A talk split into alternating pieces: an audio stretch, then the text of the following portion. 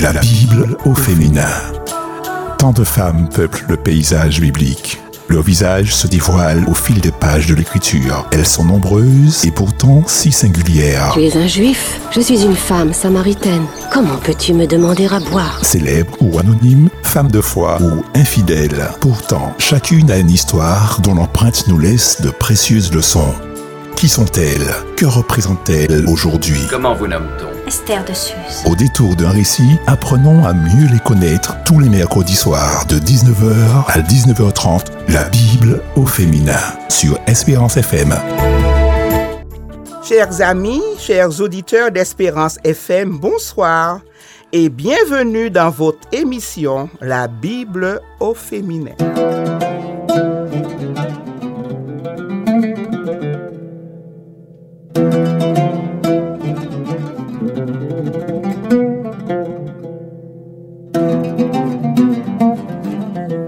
Vivons aujourd'hui dans la précipitation. Du matin jusqu'au soir avancé, nous nous sentons pressés par un nombre infini de choses à faire. Et nous courons presque toutes les heures de la journée pour réaliser une chose après l'autre. Accablés, fatigués et épuisés par les tâches quotidiennes, nous perdons notre joie et notre optimisme car nous n'avons pas le temps de contempler et d'admirer les belles choses qu'il y a autour de nous. Chers amis, je veux juste vous proposer de faire une pause dans votre perpétuelle course. Arrêtez un instant. Retirez-vous dans un coin tranquille, fermez les yeux et imaginez que vous êtes dans un magnifique jardin. Laissez votre imagination battre la belle campagne et contemplez la beauté qui vous entoure. Le bourgeon de la rose qui s'ouvre avec le soleil du matin. Entendre le chant des oiseaux. Admirer le vol fragile d'un papillon. Apprécier la douce caresse de l'eau entre les doigts et une pluie douce vous baignant le visage. Surprendre le criquet qui chante même si la peau demeure un trou sombre et froid. Contemplez les couleurs du coucher du soleil, la taille de la lune et le scintillement des étoiles. Oui, contemplez les étoiles du firmament. Elles ressemblent à des enfants jouant dans le ciel. C'est si beau. Quel amour et quelle patience du Créateur. Éternel notre Dieu, que ton nom est magnifique au-dessus des cieux.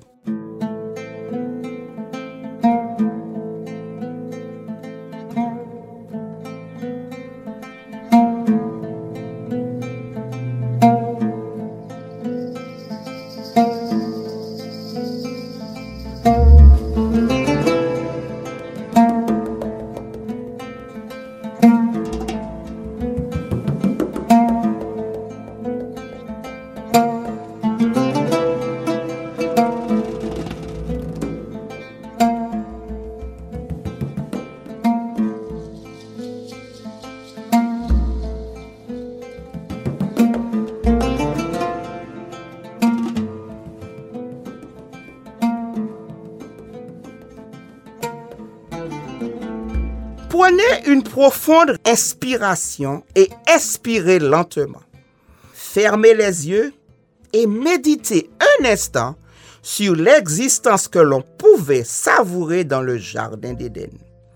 Entouré de l'incroyable beauté de la création, pensez à ce que serait votre vie si tout n'était que beauté, paix et amour dans vos relations. Jamais plus la moindre douleur physique et ou émotionnelle. Plus jamais de souffrance. Plus jamais de séparation. Vous n'éprouvez ni honte, ni culpabilité, ni tristesse, mais vous savourez une joie et un bonheur indescriptible. Oui, chers amis, vous êtes-vous déjà demandé ce que serait votre vie sous une terre parfaite? Un endroit où la santé, le bonheur et la paix seraient parfaits un tel lieu existait autrefois sur la planète Terre. Oui, c'était le Jardin d'Éden, la résidence originelle d'Adam et Ève.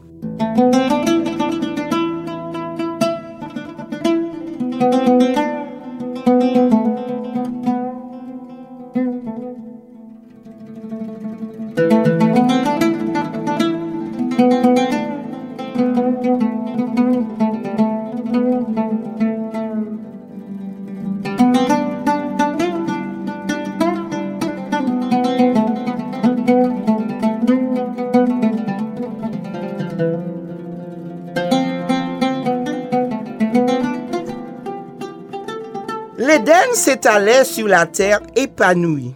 Nulle trace de péché, nulle ombre de mort.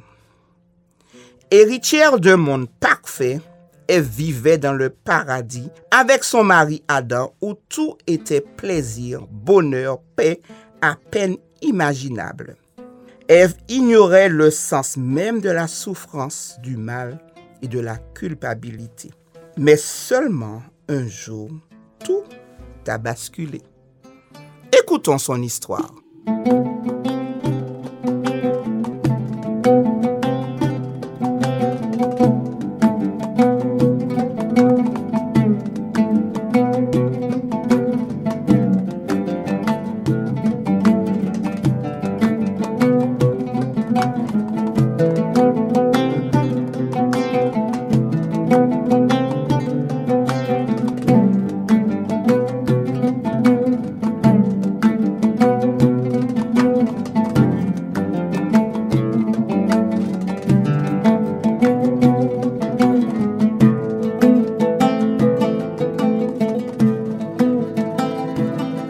2, verset 21 dit ceci. Alors, l'Éternel Dieu plaça l'homme Adam dans un profond sommeil. Pendant que celui-ci dormait, il prit une de ses côtes et referma la chair à la place. L'Éternel Dieu forma une femme de la côte qu'il avait prise de l'homme.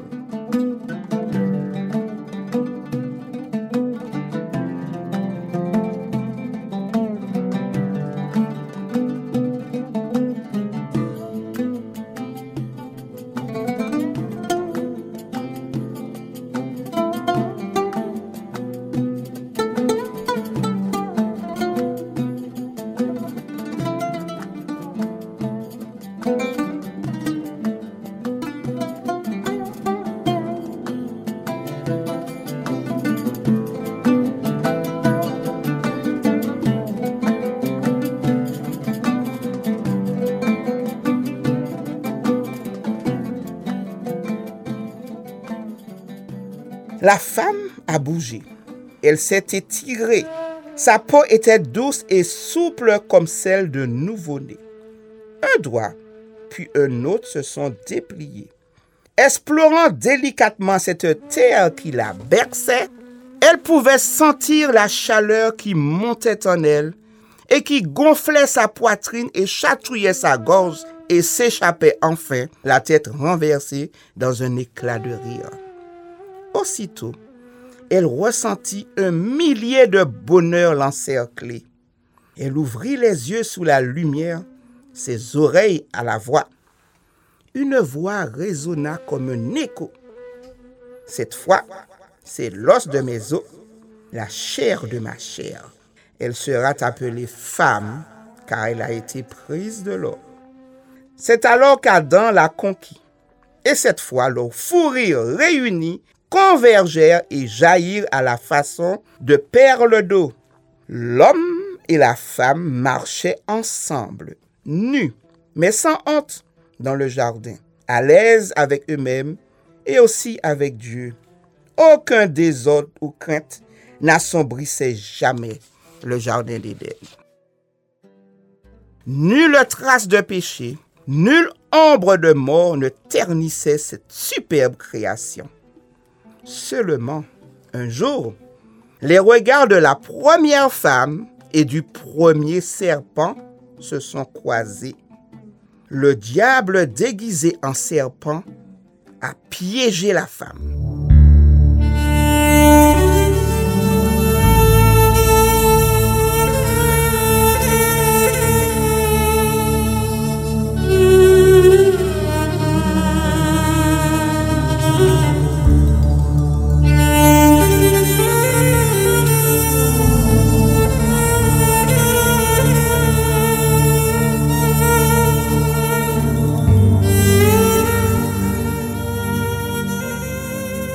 La Bible au féminin.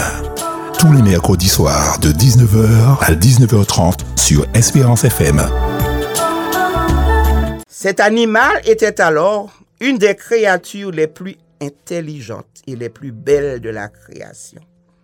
À le voir perché sur les branches de l'arbre défendu, chargé de fruits délicieux, on ne pouvait se défendre de mouvements d'admiration. Ainsi se dissimulait dans le jardin de la paix le destructeur attendant patiemment sa proie. Adam et Ève étaient pourtant prévenus du danger qui les guettait. Ils étaient mis en garde contre les pièges de Satan. Comme l'avaient été les anges dans le ciel, les habitants de l'Éden vont être mis à l'épreuve et appelés à décider soit d'obéir et de vivre, soit de désobéir et de mourir. Oubliant les recommandations de Dieu, Ève se retrouve bien en face de l'arbre du fruit défendu. Le fruit est si beau, elle est en admiration. L'occasion du tentateur est venue. Il engage la conversation. Dieu aurait-il vraiment dit, vous ne mangerez les fruits d'aucun arbre du jardin À la question habile du tentateur, elle répond, nous mangeons les fruits des arbres du jardin, mais quant aux fruits de l'arbre placé au milieu du jardin, Dieu a dit, vous n'en mangerez point et vous n'y toucherez point, sinon vous mourrez.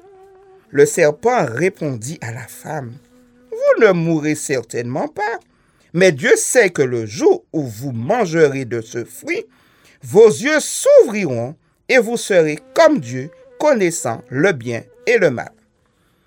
La femme écoutait, et voyant que le fruit était bon à manger et agréable à la vue, elle cueille et mange le fruit.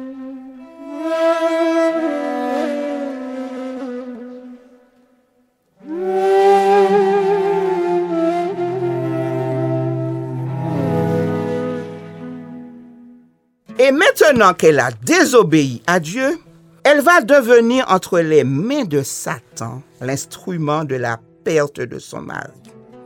Elle se rapproche de lui et partage le fruit.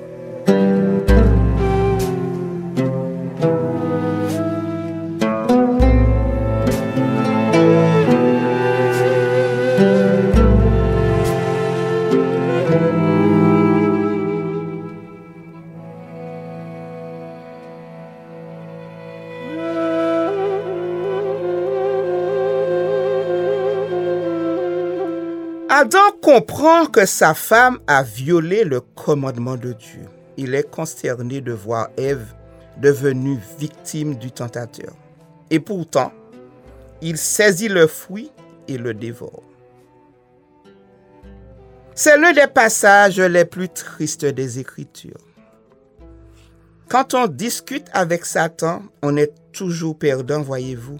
Et c'est ce qu'Ève a fait et elle a perdu elle a mordu à l'hameçon, s'est laissé surprendre par la supercherie de l'ennemi, a désobéi à Dieu, mangé du fruit, a persuadé son mari d'en manger, et tous les deux ont provoqué la chute de l'humanité.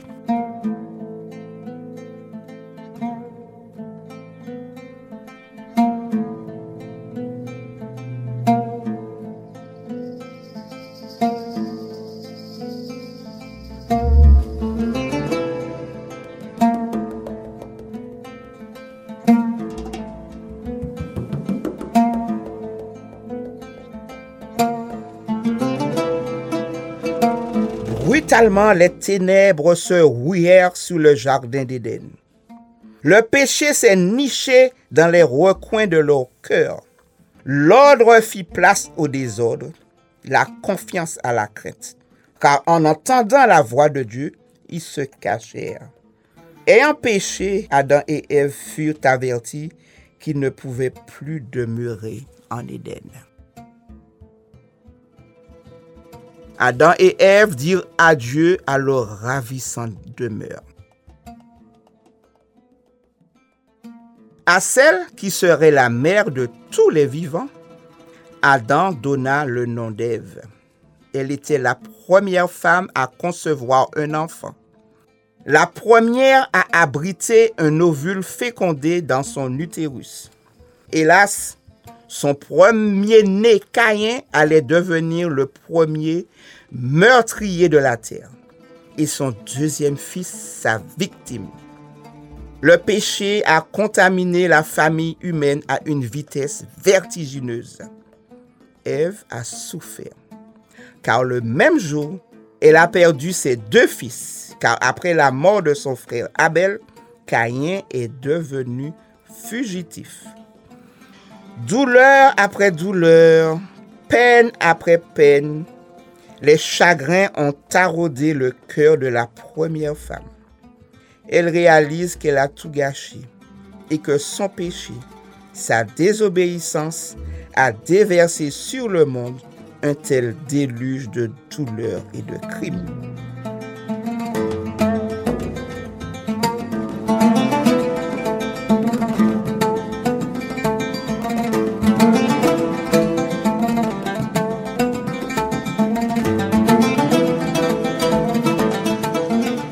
La malédiction qui est tombée sur Ève à cause de son péché portait en elle-même le germe d'une merveilleuse rédemption. Dieu lui a promis qu'elle donnerait naissance à des enfants. Il s'engage à ce que la race humaine se perpétue.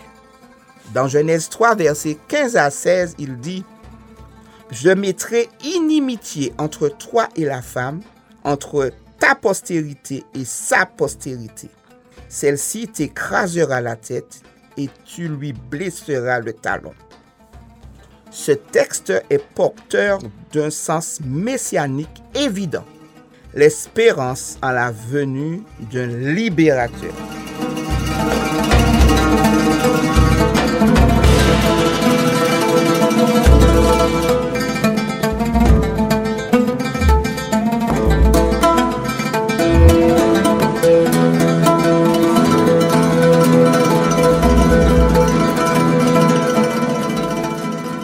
Cette parole est porteuse d'une promesse, celle de la victoire sur l'ennemi de Dieu. Cette est née. Ève est rassurée. Elle se remémore la promesse de Dieu. Oui, sa progéniture détruirait finalement le serpent. Et en dépit de toutes les souffrances, c'est la femme qui gagnera. La grâce et la pitié de Dieu sont magistralement évidentes. Quelle leçon, chers amis, pour nous aujourd'hui?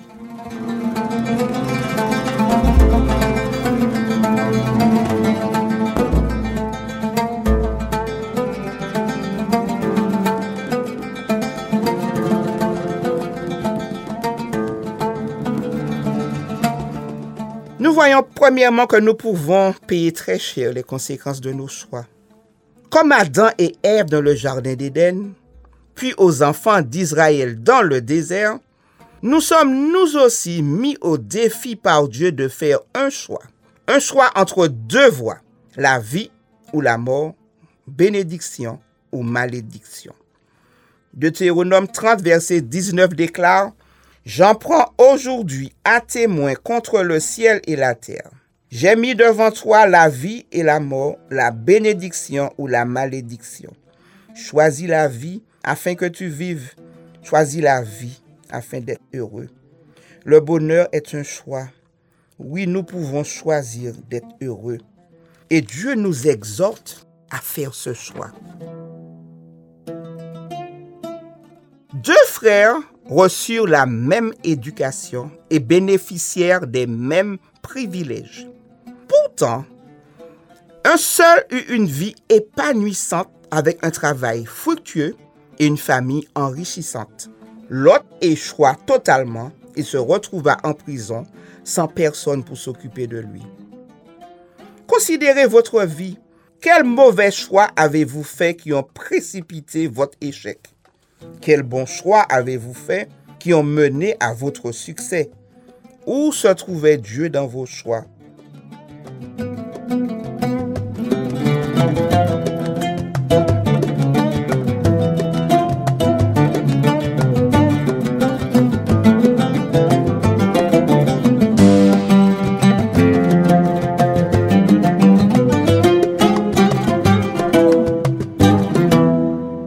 Nous avons depuis l'Éden un ennemi redoutable qui rôde autour de nous.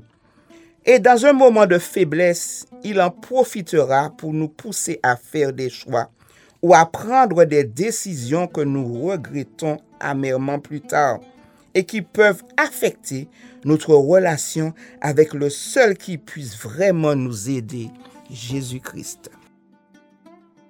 Comme David au psaume 25, verset 4, faisons cette prière.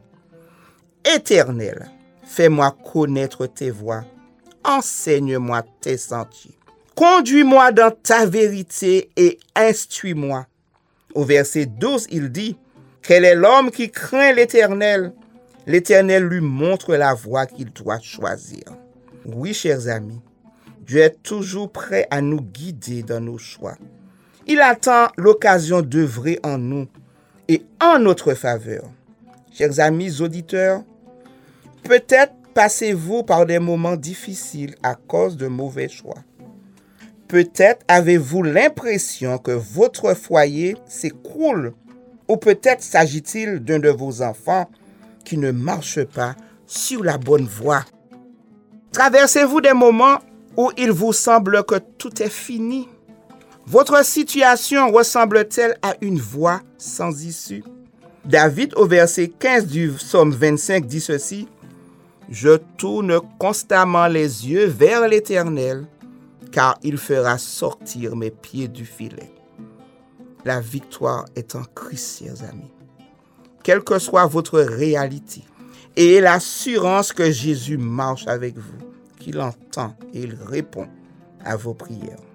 Car il dit au psaume 34, quand un malheureux crie, il entend et il le délivre de toutes ses frayeurs. Si tu penses que c'est la fin, ce n'est que le début des choses merveilleuses.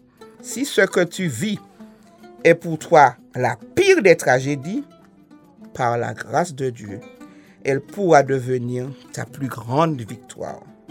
Laisse-le entrer et parler à ton cœur. L'espoir surgira. Ève a pensé que tout était fini, mais par la grâce de Dieu, elle s'est reposée sur l'espérance de libérateur. Et elle a aussi cette espérance d'entrer à nouveau dans le Jardin d'Éden. Donc faisons cette prière, chers amis. Père éternel, sonde-moi et connais mes pensées. Si je suis sous une mauvaise voie, ramène-moi sur le chemin de l'éternité. Amen.